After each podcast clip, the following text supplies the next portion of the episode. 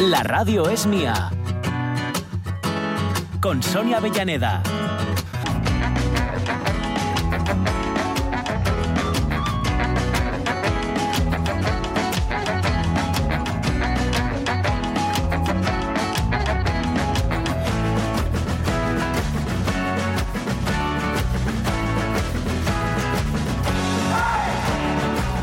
11 y 7 minutos para nuestra segunda hora, aquí en la Radio es mía, lunes 5 de diciembre para que os organicéis. Esto es para los súper despistados. Que claro, ya cogieron vacaciones el viernes y ya no saben si hoy el lunes o vete claro, tú a yo, saber. yo hoy cuando bajé por la mañana para coger el tren, Sí. eh, claro, tardé un ratín en, en dar- como estuve enclaustrado todo el fin de semana, Sí, sí, sí. tardé un ratín en darme cuenta de que los chavales, los bajes y las bajas están de puente. Sí, yo tengo claro. un cole al lado de mi casa Ajá. y digo, ¿qué, qué- qué ha ¿Qué pasado? pasa aquí? Yo siempre tengo que atravesar ahí un- una marabunta de, de- de críos, de mochilas y de tal y de no sé qué. sí. Y, y en el tren, claro, iban- veníamos aquí los losers, que, no tienen, que no tienen puente, ¿no? Y es que el, el- viernes, cuando terminamos en la radio es mía, me entró, me embargó el espíritu de la vacación. Sí, sí, sí. Y ayer por la noche fue un momento de reflexión de vamos Claro, a ver, Avellanita, claro. mañana tienes Claro, escuela, organízate. que esto... Hoy sí puedes tener otra vez ese, ese rollo. Sí, sí. Porque hasta el. ¿Qué? Yo hasta el viernes, ¿Hasta el viernes? lo siento, no puntúo Claro, más. claro. Aquí cada uno Claro, claro. eh, va contando de la feria según le va en ella. Bueno, pues de algunas ferias tenemos que hablar en nuestra segunda hora. Y en la tercera, pero vayamos por partes, como Sí, dijo Jack. Hoy nos vamos en el tiempo de las películas junto a Ramón Redondo, Sí. que eh, tenemos sección por poderes. Sí. Ya sabéis, no siempre Ramón puede estar aquí defendiendo su trabajo. Nosotros hacemos lo que podemos, pero siempre apoyándonos en el tiempo En de manda. investigación que él hace. Y hoy con un personaje que no oye, pero como si lo fuera. Sí. Porque el- mm, precisamente eh, mm, nuestra forma de estar en el mundo, la asturiana digo, Mm. él ha sabido compartirla al resto a través de sus películas, Ujú. o al- con un título muy, muy significativo. Tenemos efemeridona, hoy es lunes literaria. Literaria, literaria, literaria. A ver si nos da tiempo porque tenemos mucho matu en esta segunda hora. sí, sí, sí. Pero sí, es eh, eh, Alejandro Dumas y el Conde de Montecristo. Ay, ay, Nada ay, más y nada menos. Hoy, por favor. Pero bueno, lo bueno de estas efemeridonas literarias es que no caducan. Eso decir, es verdad, eso es no para verdad. mañana porque no hay programa, pero si no puede ser para el miércoles o para cuando, Oye, para cuando haga falta. ¿no? Espe- a- em, aguantamos la respiración para salir eh, ahí mm, nadando mientras escapamos. sí, ¿eh? sí, sí, sí. El tiempo que haga falta, no pasa nada, no pasa nada. ¿Y más cosas? Ah, comenzamos precisamente, os lo comentábamos antes, conociendo detalles de lo que significa este Día Internacional del Voluntariado que estamos celebrando en este 5 de diciembre. Y para conocer detalles desde la plataforma de voluntariado de Asturias, hoy queremos hablar con eh, uno de los miembros de su directiva, Andrés Mayor Lorenzo. ¿Qué tal, Andrés? ¿Cómo estás? Hola Sonia y oyentes de la RPA y Jorge, ¿qué Buenas, tal? muy bien. Encantado aquí con vosotros. Qué ¿eh? bueno volver a verte. Qué magia esto de la radio, ¿eh? Sí, que sí, nos sí. transporta aquí. Cómo me gusta a mí este espacio. a cualquier rincón del mundo, Mm. bueno, y por no ir tan lejos, a cualquier rincón de Asturias. Por ejemplo, en eh, Piloña eh, está la Asociación El Prial y ahí está Merche Gil Vallés, que está, pues eso, también de, de día de fiesta de alguna Sí. forma. Merche, ¿cómo estamos? Buenos días. Hola, buenos días. Sí, Buenas. media fiesta, media fiesta. Bueno, claro. Porque- Es que la fiesta Bueno, en, el, en el Día Internacional del Vol- Voluntariado Sí. significa, como en tantas ocasiones, trabajar más para vosotros. Exactamente, ¿eh? celebrándolo eso por todo lo alto con muchas ganas. Pero bueno, como dices, la fiesta personal de no trabajar no toca hoy. muy bien, muy bien. Bueno, eh, hoy es el gran día, pero me consta, Andrés, que desde la plataforma venís ya trabajando, subrayando, dándole luz a esta jornada desde finales del mes pasado. Sí, sí, el Día del Voluntariado. Por cierto, déjame que felicite a, a todas las personas voluntarias, Sí. hombres, mujeres, jóvenes, no tan jóvenes, eh, mayores y más mayores, y sobre todo, pues eso, agradecer el, el trabajo voluntario, el esfuerzo, el acompañamiento Mm. que hacen cada día para que, bueno, para mejorar este mundo, ¿no? Sí. Que gracias al voluntariado, un voluntariado para mejorar el mundo. Mm. Y sí, sí, venimos trabajando durante todo este, bueno, todo el año, pero sobre todo este último mes de forma Sí. más, más fuerte y sobre todo el- con, con lo que es el, el, el encuentro que hacemos con todos los jóvenes y estudiantes de, de secundaria del Principado, Sí. que nos juntamos el, el día 1 en, aquí en el Calatrava, más de 1.400 alumnos en el concurso de dibujo de voluntad es lo que te diferencia, donde más de 800 dibujos ahí Qué bueno. eh, participaron en el concurso y, y, bueno, hemos hecho un calendario muy chulo. Qué bueno. Y, y, bueno, y una libreta y, y bueno, y, y poniendo, dando, dando gracias sobre todo a las personas voluntarias, a, a, eh, animando a que cualquier persona eh, participe. Especialmente este año lo hemos centrado un poco en la universidad. Contamos también con la participación, aparte de la, de la consejera Melani, del, del decano de la Facultad de Formación del Profesorado, donde también presentamos algunos datos de, de cuál es la realidad del, del voluntariado en Asturias, que bueno, quizá Merche, que estuvo allí presente en, en el medio de, de- de tanta gente, no- nos puede contar también ella, ¿no? Haznos crónica, Merche. Sí, sí, eso es. Bueno, a ver, yo primero quiero aclarar una cosa. Yo sí que soy de la Asociación El Prial de Piloña, como bien decís, Sí. pero un poco represento a los centros de voluntariado y participación social. Vale. Ajá, ¿vale? Que vale. somos centros que estamos principalmente en las zonas rurales, somos seis centros en toda Asturias. Yo estoy en, en el área sexta, en la parte del oriente, que gestiona, pues efectivamente, como habéis dicho, la Asociación El Prial. Tengo compañeros en otras zonas que gestionan Más Paz, que gestiona Cruz Roja, y en el occidente tenemos a nuestros compañeros de la Fundación EDES.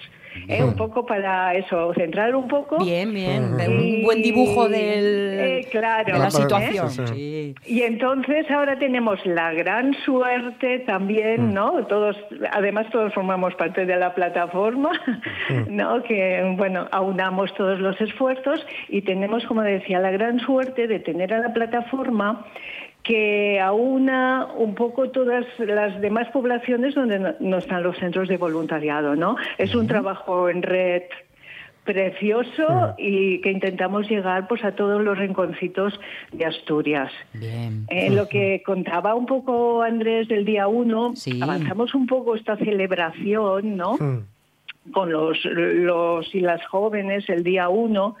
Siempre se hace alrededor del día 5, pero el día 5 normalmente es inviable, Claro. ¿no? Por este puente, por Claro. los estudiantes están de fiesta. Claro. Y entonces este año lo se realizó el día 1 y para este acto, que como decía Andrés, llevamos unos meses, pero bueno, llevamos todo el año un poco organizando todo esto, ¿no? Sí. Entonces también hay muchas entidades, Mm. en concreto este año hubo 36 entidades que colaboran en este evento. ¿Eh? Si queréis, luego detallamos un poco en qué ha consistido, pues como decía también Andrés, 1.500 personas entre profesorado y alumnos nos reunimos allí para esta celebración, para visibilizar sobre todo la labor de, del voluntariado y concienciar. Que es muy las importante. Claro. personas. Sí. Claro, lo de visibilizar es muy importante porque de alguna forma Anima, es- ¿no? anima, exacto, es dar eh, es dar ideas eh, para Claro. aquellos que dicen, bueno, a ver, ¿qué hago con mi vida? ¿Dónde Sí, puedo sí. yo ser un poco útil y sentirme porque eso de sentirme partícipe y útil es quizá la primera de las satisfacciones de un voluntario, ¿no? Mira, Andrés está afirmando, Sí, sí, pero desde luego por ahí que van sí. los tiros. Vamos, yo no me recuerdo en la vida sin, sin ser voluntario de algo, ¿no? Sin Sí. participar en alguna entidad desde, desde mis primeros... eh, eh, desde que tengo uso de razón. Yo, Sí. me, yo me, me recuerdo con 10, 11 años ya en, en el, en el cole organizando el, festi- el Festival de Navidad y, y- y con, y, con, y con 13, bueno, organizando el, el Día de San Juan, ¿no? La, foguera de San Juan sí, que, sí. que era el, el fin del, del, del cole y había que celebrarlo con una buena foguera, ¿no? Y, de ahí para acá, pues hasta, hasta ahora en cualquier lugar de, de- por, las, por los lugares por los que part- he, pasado, pues siempre, siempre he estado colaborando, ¿no? y, y bueno, la idea también de, del- de estas actividades que, que hicimos el día 1, pues fue animar a los chavales de la secundaria de que bueno, de que pueden desarrollarse en, participando y colaborando con entidades pues como lo que dice Marche, más de 36 que estábamos ahí en el, en el Calatrava, ¿no? Eh, yo estaba con mi asociación, con la asociación es Retina, pero estaban pues haciendo talleres allí de, todo lo que os podéis imaginar, ¿no? Una satisfacción que pueden y, que conocen bien los más jóvenes que están llegando y que son los neovoluntarios, voy a llamarlos así, si me lo permitís, porque de alguna forma el leitmotiv que proponéis esta, esta jornada, este Día Internacional del Voluntariado, es precisamente descubrir ese gusto, ese placer, el de colaborar y de alguna forma despertar a otro, a, otro mundo en el que eh, eso somos útiles, podemos, podemos participar. Despierta tu cara voluntaria tratando de darle valor al hecho de despertar al voluntariado. Este es el concepto con el que jugar. Merche. Sí, este año, bueno, decidimos un poco así, ¿no? Una frase, algo que, que captara un poco y a través, pues, de esta idea, ¿no? Que hemos ido recibiendo también unos vídeos mm, por medio de la plataforma de personas que han querido participar en esta campaña, ¿no? Como una cosa eso de abrirse, ¿no? Al voluntariado, eso despierta la cara voluntaria, ¿no? Lo que decíais, las motivaciones, las motivaciones por las que una persona llega al voluntariado pueden ser muchas, ¿no? Lo de sentirse, pues, útil haciendo algo por los demás, quizá es lo que más aúna. Pero bueno, la gente desde porque dispone de tiempo, lo quiere ocupar, bueno, hay diferentes vías por las que se llega, ¿no? Un poco, luego la satisfacción es siempre grande. Es de las cosas que no digo yo para fomentar, que lo dicen las propias personas voluntarias, ¿no? Pues mm, hay una continuidad, hay personas que llevan muchos años, o como Andrés, ¿no? Toda una vida, porque hay como una disposición. Claro. Y este, esa actividad del día uno, que implica previamente el haber ido a los centros a hacer unos talleres, ¿no? Para sensibilizar Mm, sobre el voluntariado, bueno, explicar un poco, acercarlo. Mm. Eh, o sea, eh, tanto los centros como de voluntariado como las entidades que quieren colaborar, vamos a los centros, damos un taller dinámico, bueno, se cuestionan cosas, ellos pueden intervenir, pueden y a partir de ahí se mm. les invita pues a hacer un, un dibujo, un cartel.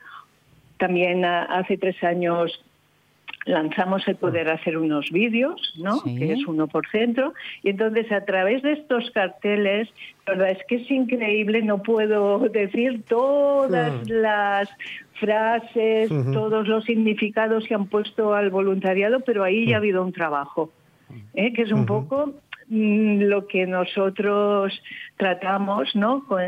tenemos este objetivo de, que interioricen un poco y no es solo el dibujo, sino es todo lo que quieren representar. Y, siempre salen cosas de verdad preciosas, ¿no? Que, bueno, al menos todas esas personas que han participado ya es un poco la semillita Claro, por para supuesto. que lo piensen, para que, bueno, lo sientan, ¿no? Porque muchas veces estos carteles es mucho desde la emoción, el sentimiento de lo que significaría todo hmm. esto. Porque, Andrés, siempre se dice, ay, los jóvenes que son unos pasotas y son unos egoístas. Pero, pero eso luego uno se baja al ruedo de la realidad diaria y eso no es cierto, ¿no? Pues claro que no. tenemos una, la gente joven, yo creo que en, general tenemos muchísimo que aprender de, ellos, ¿no? Evidentemente eh, ocurre una cosa en Asturias y es que no podemos no podemos dejar de darnos cuenta que, que también nuestra población es una población bastante envejecida y que tenemos bastantes personas en, pues, de cierta edad ya eh, que, que, bueno que tienen posibilidad de, de, organizar su tiempo de una manera pues eh, más solidaria. Y sí se nota que hay. Eh, muchas personas mayores eh, participando en las asociaciones. Quizá un, reto que tenemos por delante eh, es implicar quizá a las personas que están en la universidad.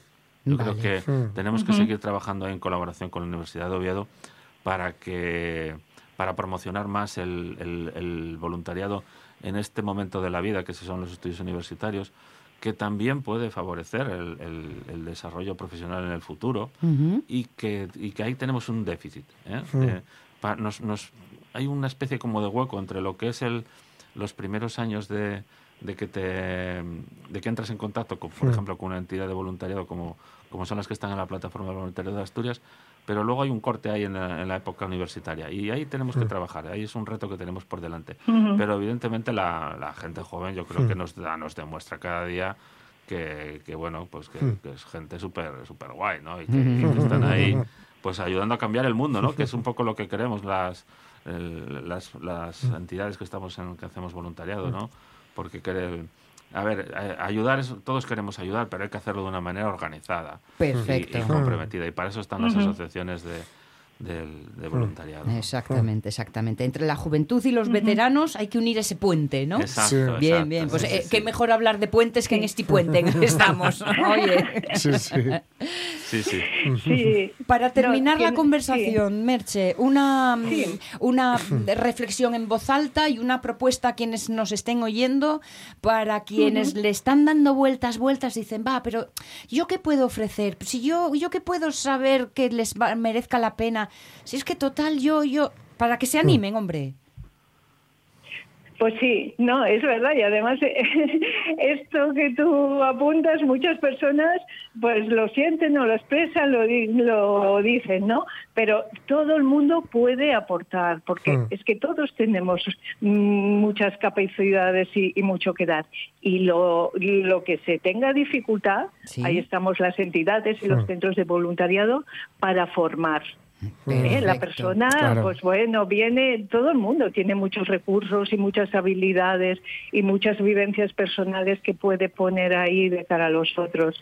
Pero luego, pues claro, o sea, hay situaciones que a lo mejor hay un desconocimiento. Claro. Las entidades, por eso Andrés comentaba el voluntariado organizado, Sí. ¿no? A través de unas entidades, porque luego nosotros ofrecemos esa formación y todos esos recursos que puedan necesitar para llevar a cabo toda esa labor.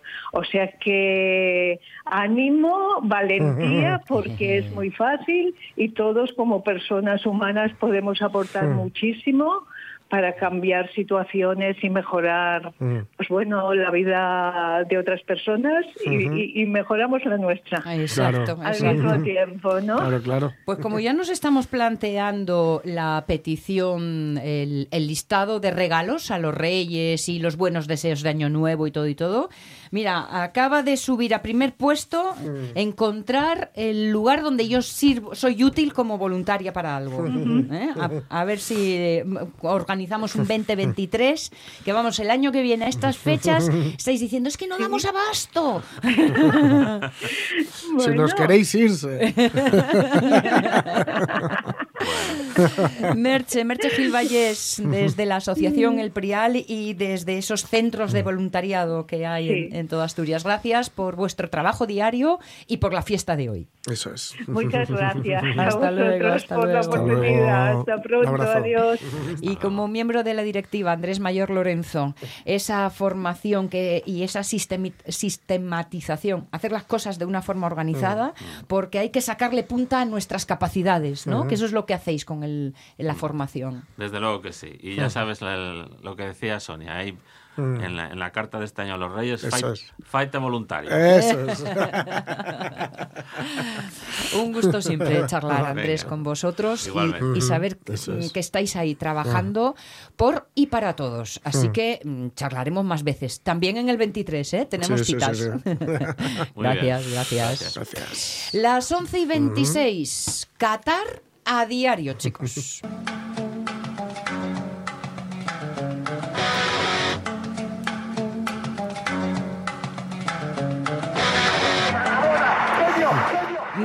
A ver, organización. Sí, sí. Eh, Qatar, Qatar. ¿Por dónde vas a empezar? ¿Por ayer, hoy o mañana? Por lo que todo lo que ha ocurrido durante el fin de semana. casi. Vale, vale.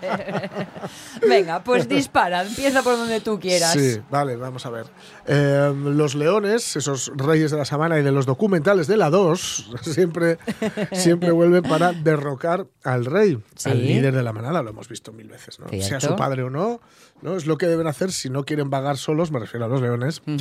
Y, y, mm, y trabajar, porque sabéis que en manada los leones básicamente lo que hacen, bueno, no, es reproducirse. Sí, sí, ellos folgar y ellos trabajar. Eso es, eso es. Sí, en un resumen. Eso es, hasta que llega el macho más joven u otro macho más joven y se lía a trompazos. Y, sí. y ahí el que, el que gana, pues bueno, tal, ¿no?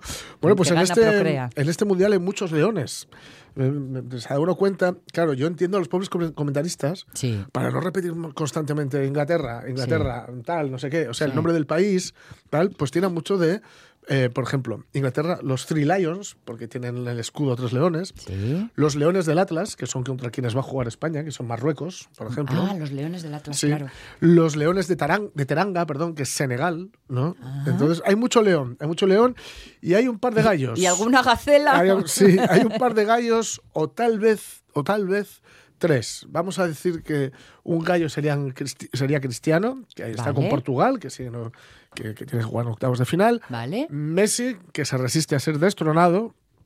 Y Le Blues, la selección del gallo, el gallo que es Le Coge Sportif, que les viste desde hace tiempos inmemoriales Francia. Es un gallo que va a ser complicado, son los, son los actuales campeones del mundo. Tienes polones, este Y tienes polones, tienes polones. Son los actuales campeones del mundo. Mira que se les ha caído gente, mira que se les lesionó Benzema, que ya no jugó con los últimos partidos con el Real Madrid. Balón de oro, actual balón de oro. Y en un estado, bueno, ahora no porque estaba medio lesionado, ¿no? Pero que estaba en un estado de gracia, mejor jugador del mundo sin duda. Y que están sin él y aún así están arrasando, ¿no? Ya han comenzado los, los octavos de final. Esto de los octavos de final implica que ya la cosa es conseguir que un alambre tenga las dimensiones de un campo de fútbol. Porque es caminar sobre el alambre, pero tiene que tener las dimensiones de un campo de fútbol. Y tienes que jugar, estar en el alambre eh, como si fuera realmente un campo de fútbol. Este se, hace, se hace muy estrecho. A muchos equipos se les, se les apaga la luz cuando, llega este momento y es normal, ¿no? Es lo que decíamos antes. La, presión ahora ya va a tope gama. Si estás, si estás en, en, un equipo en donde estás acostumbrado, por ejemplo, a jugar con grandes competiciones europeas, como la Champions, o en, si juegas en Latinoamérica, pues como la, la, Copa Libertadores, por ejemplo, etcétera, mm, este, estas situaciones de estrés de mucho estrés y de mucha responsabilidad en lo que a fútbol se refiere, eh, se nota, Se nota quién lo sabe manejar o no. Por ejemplo, Países Bajos, cuya afición, por cierto, al animal grita Holland. Sí. con lo cual siguen, siguen volviéndolos un poco locos con esto y siguen yendo de menos a más. Al principio aburrían mucho, ahora aburren un poco menos y sobre todo ganan, ganan con mucha, muchísima solvencia. Jugaban contra Estados Unidos. Estados Unidos habían dejado muy buen regusto. Ya habíamos comentado aquí que tenían eh, una defensa muy expeditiva bastante expeditiva, un centro del campo mm, bastante joven, pero también con un tipo como Perisic, que está en el Chelsea y que, es un grandísimo jugador de fútbol, y delante pues al, hijo de George Weah, que no es tan bueno como el padre, pero era un buen, muy buen finalizador, ¿no? Pero, pero claro, eh, Holanda, que por cierto entró literalmente bailando al estadio, bajaron bailando del, autobús y entraron bailando al estadio, incluido Luis Van Gaal. Luis Van Gaal está, está que se sale, ya os digo que está con, el rollo de lo de para lo que me queda el convento. Sabe que se retira. Que se retira. lo de bailando, oye, le pega como poco, ¿no? Muy poco, muy poco, no sé. Y es un grandísimo estratega, grandísimo estratega. Em, y él sabe, digamos, cómo contrarrestar, ¿no? Claro, eh, juegan de tal forma que si, si, Johan Cruyff levantara la cabeza, aparte de darse con la tapa, se echaba las manos a la idem, a la cabeza, ¿no? Juegan con tres centrales y dos carrileros. Y esos dos carrileros, que por cierto eh, son, son, digamos, viejos conocidos, porque uno es Dumfries, juega en el Inter, el Inter del Milán, eh, el, Barça se enfrentó contra, contra ellos y bueno, nos, nos, dio muchos problemas. Y otro es Blind, que es hijo de Danny Blind, que fue un jugador que, que, bueno, ya digamos es, es, bastante también conocido. Y lo que hicieron fue, eh, Bangal, que ya digo, es un tipo muy listo, dijeron, bueno, ellos tienen un buen centro del campo, lo que vamos a hacer es poblar mucho el centro del campo y dejar que los laterales sean quienes suban. Y varias veces varias veces eh, consiguieron llegar los laterales completamente solos, centrar a placer y hacer un movimiento que es que los delanteros empujan a los defensas. Es decir, eh, cuando llegan los laterales, cuando llega alguno de los laterales, el delantero se, adelanta mucho como si fuera a esperar el remate, pero el lateral no centra al delantero. Centra al, al moverse el delantero hacia adelante, hay un, se deja un hueco en el área porque el defensa central va con él.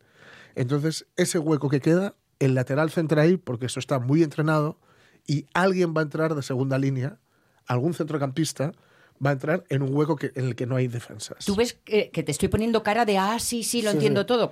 Ya, ya, ya, me Vale, imagino. bien. Es simplemente los, los, los, defensa, los delanteros llevándose a los defensas Vale. a una zona a la que no va a ir el balón Vale. y dejando libre una zona a la que sí va a ir el balón y donde va a entrar un centrocampista en segunda línea a Bien, marcar. bien, bien, eso lo entendí. Eh, ahí se nota que Estados Unidos es muy bisoña, porque eso lo hicieron varias veces, entre ellas los tres goles que les marcó fueron prácticamente iguales. Claro, pues si, si te pasa la primera, te pasa la segunda, a la Claro. tercera tienes que estar un poco Sí, pero a la espera, es, ¿no? muy, es muy difícil, es muy Ya. difícil porque tú dices, ay, ¿cómo no voy a seguir yo al, al, al- al Claro, delantero de claro, ellos, claro. etcétera, ¿no? Hay que decir que luego eh, Memphis Depay, marcando uno de los goles, Memphis Depay juega en el Barça, bueno, no juega en el Barça, mejor dicho, porque está de, de suplente, pero se convirtió en el máximo goleador de su país con el gol que marcó el otro día, un efecto Gigot, ahora comen- comentaremos de Gigot, que es un delantero francés, y Estados Unidos marcó un gol, que, porque quedaron 3-1, eh, se metieron en medio en el partido, porque el gol que, me- que marcó Estados Unidos les pon- era el 2-1, ¿vale? Sí. Y fue un gol... eh, un golazo, pero de carambola. O sea, al tío no le, se llama Haji Wright, le pega después, es decir, le pega como de tacón, Sí. pero pega en alguien, hace una un parábola rarísima y es gol. Nadie se lo creía. Hombre, él, el que menos. Es como escena de final de película, Es- ¿no? Sí, sí, sí. Lo que pasa es que eh, Holanda mm, hizo lo, lo peor que te puede ocurrir cuando, cuando consigues medio meterte en el partido, que es a, las a la tercera jugada o tres jugadas después, marcarte otro gol. ¿no? Ah. Entonces ya era el 3-1 y ahí se acabó.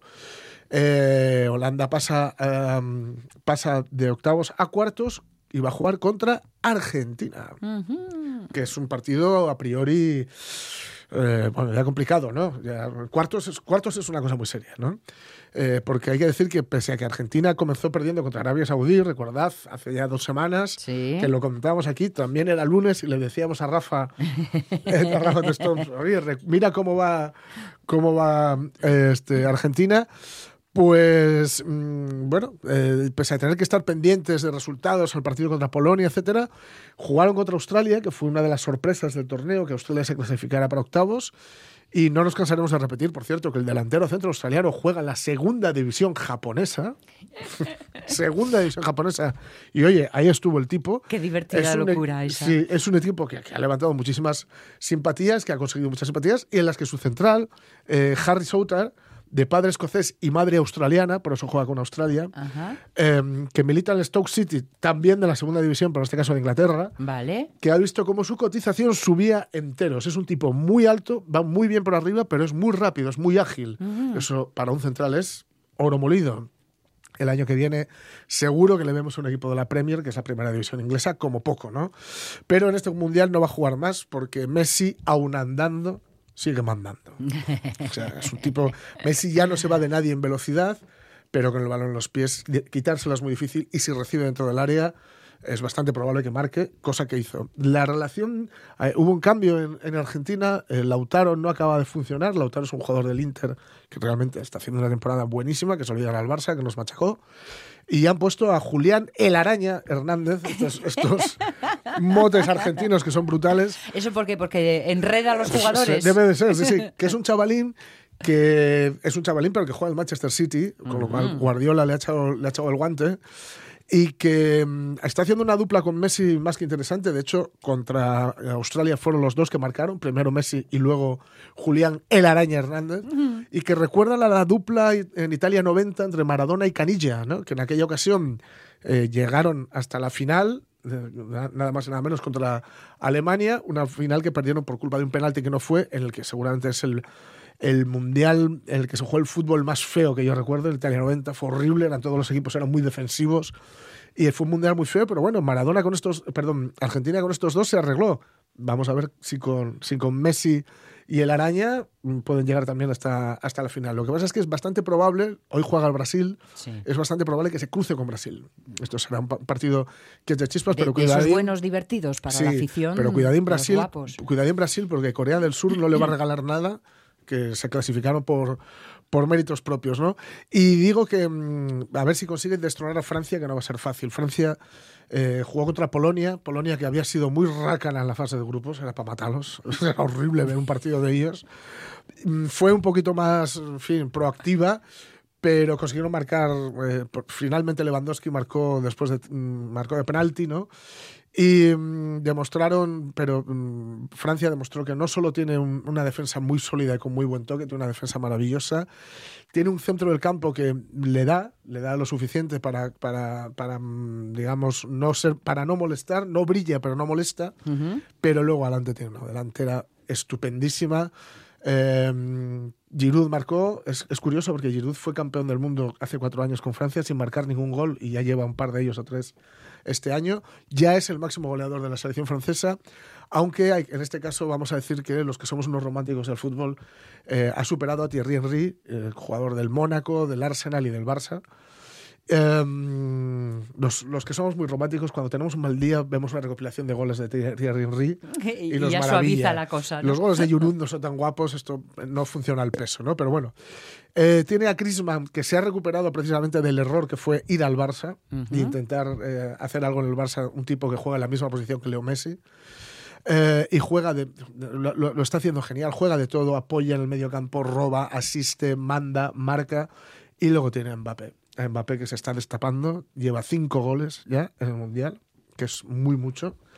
El otro día marcó dos, da la sensación de que marca cuando y como quiere. Es una bestia de terciopelo, Mm. eh, es rapidísimo, tiene regate en, eh, en seco, tiene regate cuando le pone el balón en, en distancia y cuando se planta en el área es prácticamente gol. Y qué partidazo vamos a ver en cuartos, porque, porque van a, van a encontrarse precisamente Francia e Inglaterra, que a mí es el equipo que hasta ahora más me ha gustado. Es veloz, es precisa, es, es divertida, La selección inglesa. sí, golea, tiene una plantilla de, de centro del campo para adelante, es impresionante. Atrás es un poco más floja, pero eh, tiene un contraataque que en tres pases se te plantan en el área y te marcan. Harry Kane está que se sale.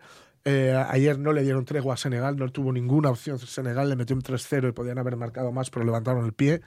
Y se va a encontrar con Francia en cuartos de final, que va a ser un partido guapísimo. Este Francia-Inglaterra de momento va a ser el más chulo. Eh, son los leones contra el gallo. Yo me relamo pensándolo. Me relamo. Me relamo. A ver, Pablo de la Cal, relame aquí al chiquillo. con un cortecito, con un cortecito de Qatar, ¿eh? que tenemos preparadito por ahí. Vamos, eh, al La menos en sintonía. teoría, ¿eh? Sí. Vale, pues cat- catarízanos. Eso es. Eh, bien, bien. Por cierto, no hace falta que lo recuerden para quienes sigan el Mundial, pero mañana juega España. Sí, a las cuatro. Mañana juega España a las eso 4. sé. A las 4, que es el, el horario que le gusta a Luis Enrique, ya lo comentó. Sí. Porque el otro, claro, para nosotros es a las 8, que es bastante falladizo, sobre todo si curras. Hombre, es fantástico ese. Pero claro, para ellos es las 10. Ya. Y Luis Enrique, dice, noche ya, ¿no? Luis Enrique dice que es muchas horas de tensión. Porque Claro, tú te levantas, día, sí. te levantas ya con el partido en la cabeza y, Y hasta cuando, las 10 de la noche, Y ¿eh? hasta las 10 se te hace muy largo y puedes llegar un poquito ya casi te diría que cansado. partido. Emocionalmente, Emocionalmente muy me desgastado. lo creo. Muy desgastado. De todas formas, mañana de las 4 nos viene muy bien porque fiesta. De fiesta, sí. Pues Mañana nos viene estupendo. men- menudo, menuda poscomida eh, que va a haber mañana. Sí, va a a haber mucho, 4 mucho a haber. Exacto, va a pillar a muchos o con el Sobre todo- o con el chupito ya en Sobre la todo mano. si se, si se gana. Ojito que Marruecos, mm, poca broma, ¿eh? Ha Vale. jugado muy, muy bien. Una co- cosa, igual que Mateo, nuestro comentarista, Sí. eh, el nieto del Abu, nos dijo que él piensa que Hmm. mm, cuartos o semi, final, Sí. ¿tú crees que a cuartos llegamos? Eh, Así, desde el yo estómago, no sí. Puro estómago. Yo creo que sí. Vale. Yo creo que sí porque España ha tenido un día, unos cuantos días para descansar y me fío mucho de la labor de Luis Enrique a la hora de despejarles la cabeza después del último mal partido Vale. contra Japón. Sí, An- sí. Anotado queda. Sí. No va a ser fácil, ¿eh? Bueno, no va a ser nada fácil, pero es que estamos en un mundial. Claro, chico, oye. Las 11 y 41 minutos. Pues me da a mí que la literatura de momento No pasa ¿eh? nada. tiene que El miércoles también vale. reposar. Porque, chico, yo no sé si es por el frío o qué, pero tengo una gana de meternos en la cocinina y repasar en el Facebook todo lo que habéis puesto de vuestros recuerdos de infancia. Perdona, de infancia o de aquí ahora. ¿eh? Facebook. ¡A la cocina! ¡A la cocina!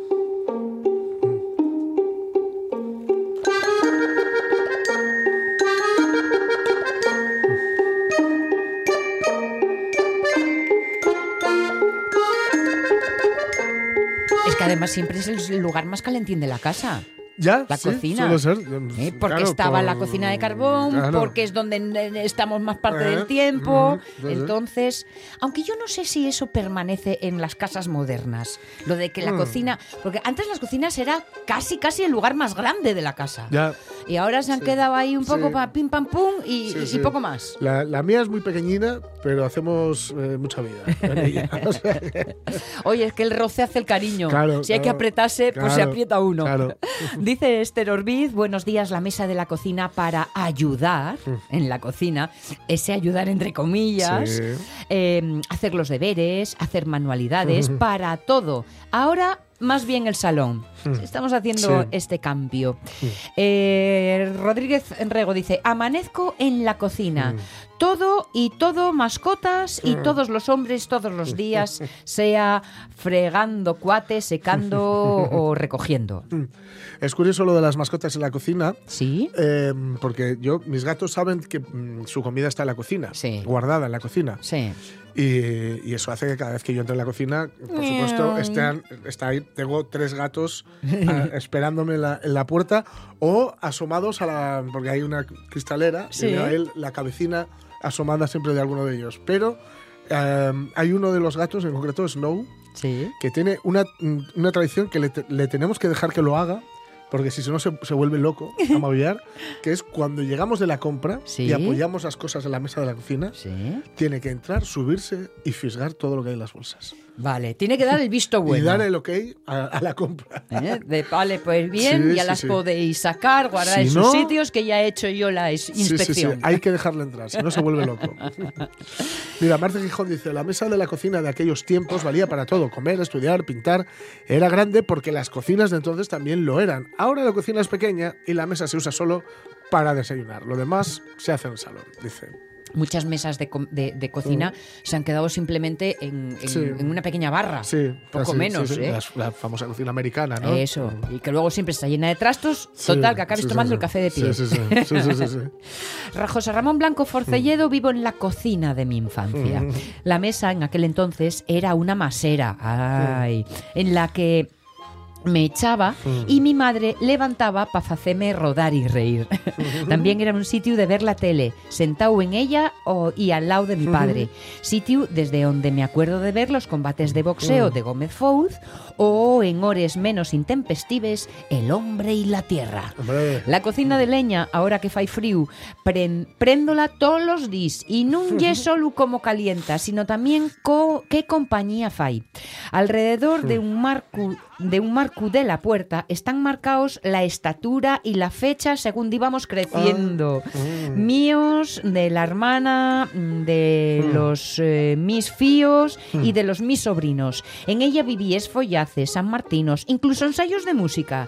Y mucho más que un sitio. Sí, señor, y toda sí. una vida, José Ramón. Sí, sí, sí, desde francamente. luego. Desde luego. Cristina Obeso dice, siempre la cocina. Fue el epicentro de casa de mis padres. Somos ocho hermanos. Todavía nos reímos porque había que ponerse de acuerdo para llevar la cuchara a la boca y no tropezar unos con otros. Comíamos por tandas porque si no, no cabíamos. Pero siempre en la cocina. Qué Eso sí. guapo. Para Mariasun, Dice, la cocina era el epicentro de nuestro hogar. Además hay cocina de, de carbón en presente, porque aún está. Así que era muy prestoso estar, así, a estar allí con el calorín. Tengo un recuerdo de ver nevar por la ventana mientras mi abuelín papi veía el torneo de baloncesto de Navidad del Real Madrid y mi abuelina mamina hacía casadielles. Creo que tendría unos cinco años por ahí. Ya de mayor, cuando todos iban a dormir, me quedaba a estudiar en la mesa de la cocina y cuando se me enfriaban los pies, metía un rantil las zapatillas en el horno. sí. Recuerdo las partidas de tute con ellos, como, como, cocinaba Miguelina Mamina mientras cantaba canciones tradicionales y de machín. Dice, jo, los echo mucho de menos.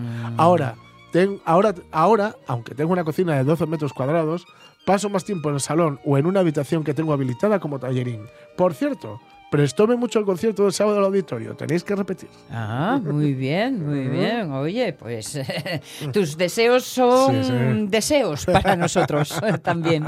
Seguro que sí. Lojar, casa de tres pisos. El 50% aproximadamente de la planta baja era la cocina. Enorme. Con una mesa de castaño en el centro que se sigue usando en un establecimiento hostelero. Una cocina calefactora que no sé dónde la habría comprado mi Quemaba carbón, madera y a veces piñes. Que Ah, vaya aroma que daban. Esa cocina tenía un sistema que calentaba los radiadores de todas las estancias de la casa y nos surtía de agua caliente. Alrededor de la mesa unas sillas de roble que pesaban la de su madre y solo eran cómodas por el cojín que tenía encima del asiento. El horno que era un no parar. Era entrar en casa y ser feliz ya. En una esquina había una chimenea que daba un juego tremendo. Te sentabas a su lado a leer, a escuchar la radio y era un regalo total. Ah, un regalo no, un relajo total. Bueno, y regalo también. También. Un día unos invitados, por querer quedar bien, echaron unos troncos que cogieron de la leñera de secado. Estaban verdes encigua. Por un poco nos cargan a todos porque en lugar de quemar provocaron una ma- humareda de la Virgen. Menos mal que no pasó a mayores.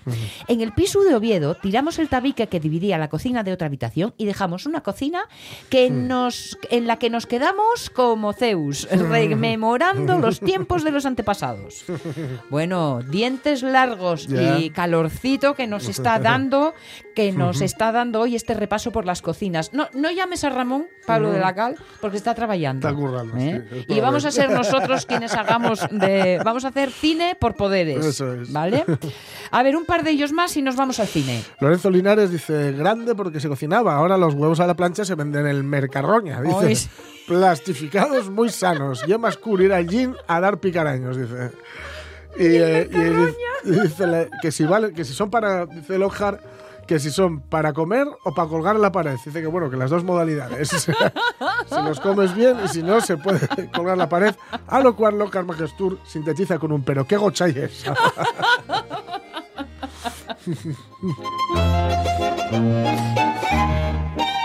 La mercarroña me encantó. De verdad que, que- que yo, yo no me los he tropezado todavía, Sí. Pero, pero solo la, es que dan unas cosas.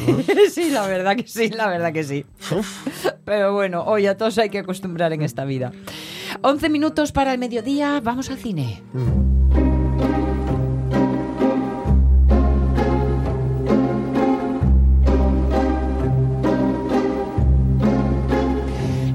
Es que a este paso de tiempos todavía vamos a tener que hacer parada a mitad de la película para ir al ambigú. Ya. Y, y, a ver, ¿eh? que ten- ten- tenemos mucha tarea y mucha plancha por hacer todavía. Hoy, como os decíamos, el tiempo de cine para un personaje que no es nacida en Asturias, pero sí muy vinculada a Asturias. Quizás la persona más polifa- polifacética que ha pasado por esta historia piquiñina, en la que poco a poco estamos recopilando a los verdaderos protagonistas. Hablamos de Javier Macua Mm. que a lo largo del tiempo fue profesor, comparsa, dramaturgo, novelista, guionista, editorialista, crítico de cine, reportero, creador de programas de radio, director de cine y también de televisión. En fin, sin tareas estaba el hombre. Macua, que nació en Madrid en 1945. Aunque, eso sí, de familia asturiana, vinculada principalmente a Avilés. Es descendiente de indianos que hicieron su fortuna en el norte de Europa y en las costas del Caribe. Incluso hay una rama de su familia que ostenta un título nobiliario. Su familia donó a la ciudad el reloj del ayuntamiento de Avilés y construyeron un palacio en la ciudad. Sus vacaciones de verano de infancia tenían siempre 15 días de estancia en la villa del adelantado. Me metió las bragas en la gazpachera.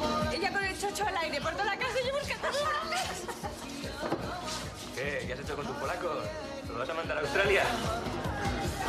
Tu jodido ha quedado sin carros. Me robaba el dinero de la comida, se iba de casa, hacía quinielas, muchas quinielas. Pero como se, se la iba la olla. Se la iba la olla. ¿La vieja? No la podía tener en casa. Y se escapaba a cualquiera si le daba igual, a cualquiera sí. No quiero ser un estorbo. No quiero ser un estorbo. Estamos escuchando Chevrolet, que será uno de sus primeros títulos, como os contamos enseguida.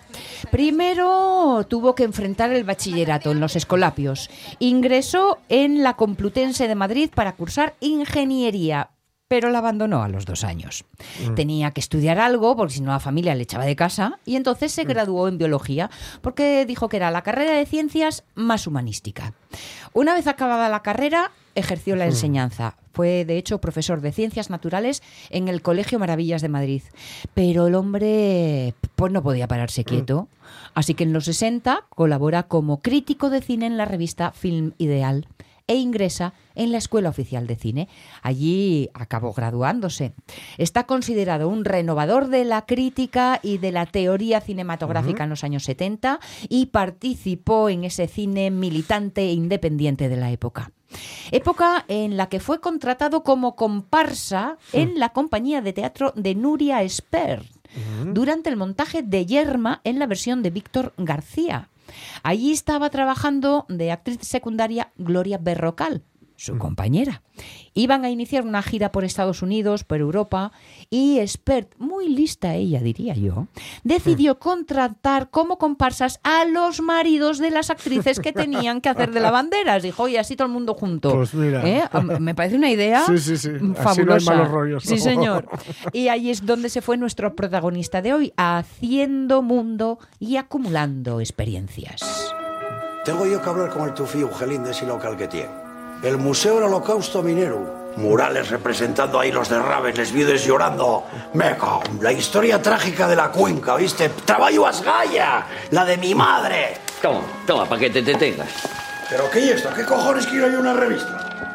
Sabía yo que esta noche no me ibas a faltar. Ay, despacín, que te atragantes. Vagonetes, vías, Lo que yo necesito y ellos. casilletes, picos, máscaras, máquines. En las paredes, unas fotos murales con los derrames, los entierros. Bueno, el negocio global. Va a venir gente... Por supuesto, estamos escuchando Carne de Gallina Sí. porque yo creo que es una de sus grandes películas de referencia y en Asturias más. Aquí ni te cuento. claro. Hombre, escucharemos más trocinos porque da, da- había momentos de distinta intensidad Sí. a lo largo de esta peli, que sí, que es una comedia, que tiene mucho humor, pero eh, que va dando caña Hombre. ahí por lo bajini. Mucho más tarde, no, mucho más tarde, eh, estamos en los 70, entró de colaborador en Radio Nacional de España en un programa que se llamaba Encuentros y dirigió Para vosotros jóvenes. Fue premiado por su versión para radioteatro eh, de en la colonia penitenciaria. Fue uno de los creadores de Radio 3. Llegó incluso a dirigir uno de los programas, Diálogos 3. Luego se pasó a Televisión Española. Allí eh, tuvo capítulos eh, memorables y polémicos de Vivir cada día, entre el 82 y el 88, que le valieron un premio Ondas. Y también una miniserie, Muerte a Destiempo. Y ya en los 90, en los años 90, abandonó el ente público y entró a trabajar en El Mundo como editor y como columnista. Publicó su primer texto literario, Aventuras de Percy en Oceanía, en el 78. Y ya no dejó hasta el día de hoy de escribir, eso sí, de todo tipo de, de- de elementos, porque desde guiones, Sí. novelas, teatro, artículos, y acabó recabando numerosos galardones en todo y cada uno de estos ámbitos que os eh, comento.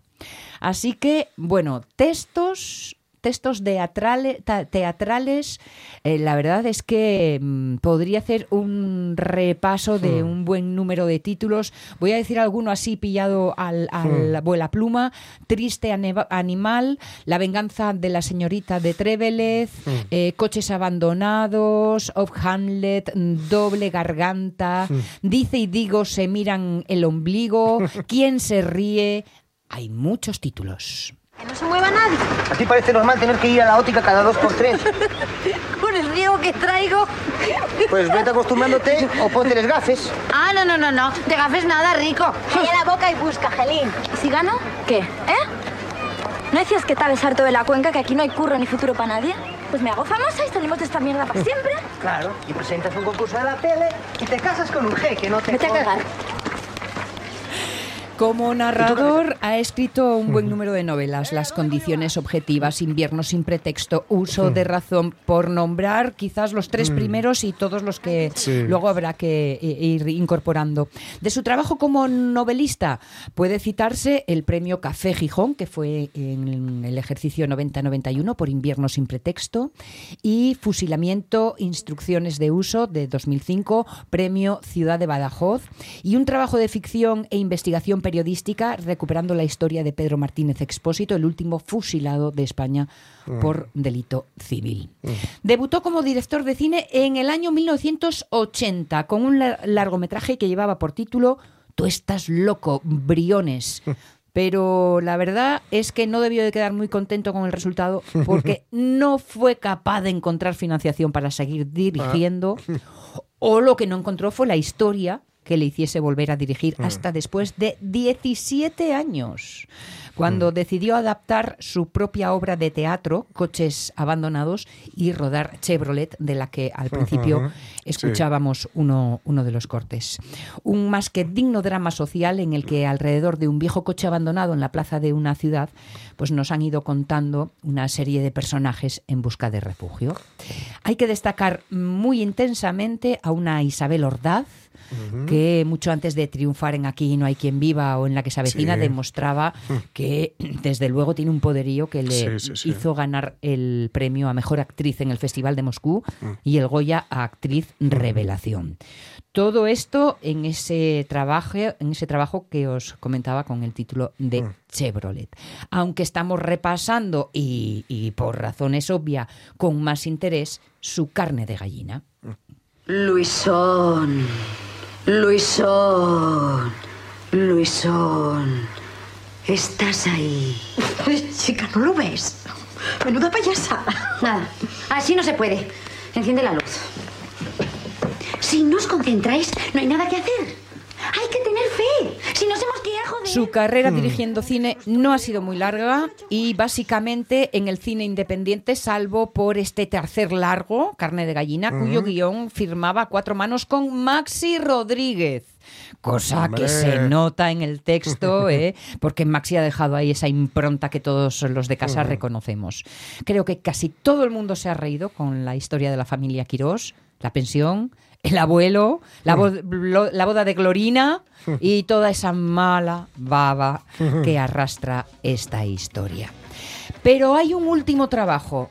Permitidme en todo caso que os lo cuente después de las noticias. Oye, porque ya que estamos hablando del último trabajo, aunque fue ya en el 2003, no lo vamos a pasar así de rápido y con todo el amor y cariño que pone eh, Ramón Redondo en todo esto. Venga, noticias de las 12. Luego acabamos el cine y toda la tercera hora.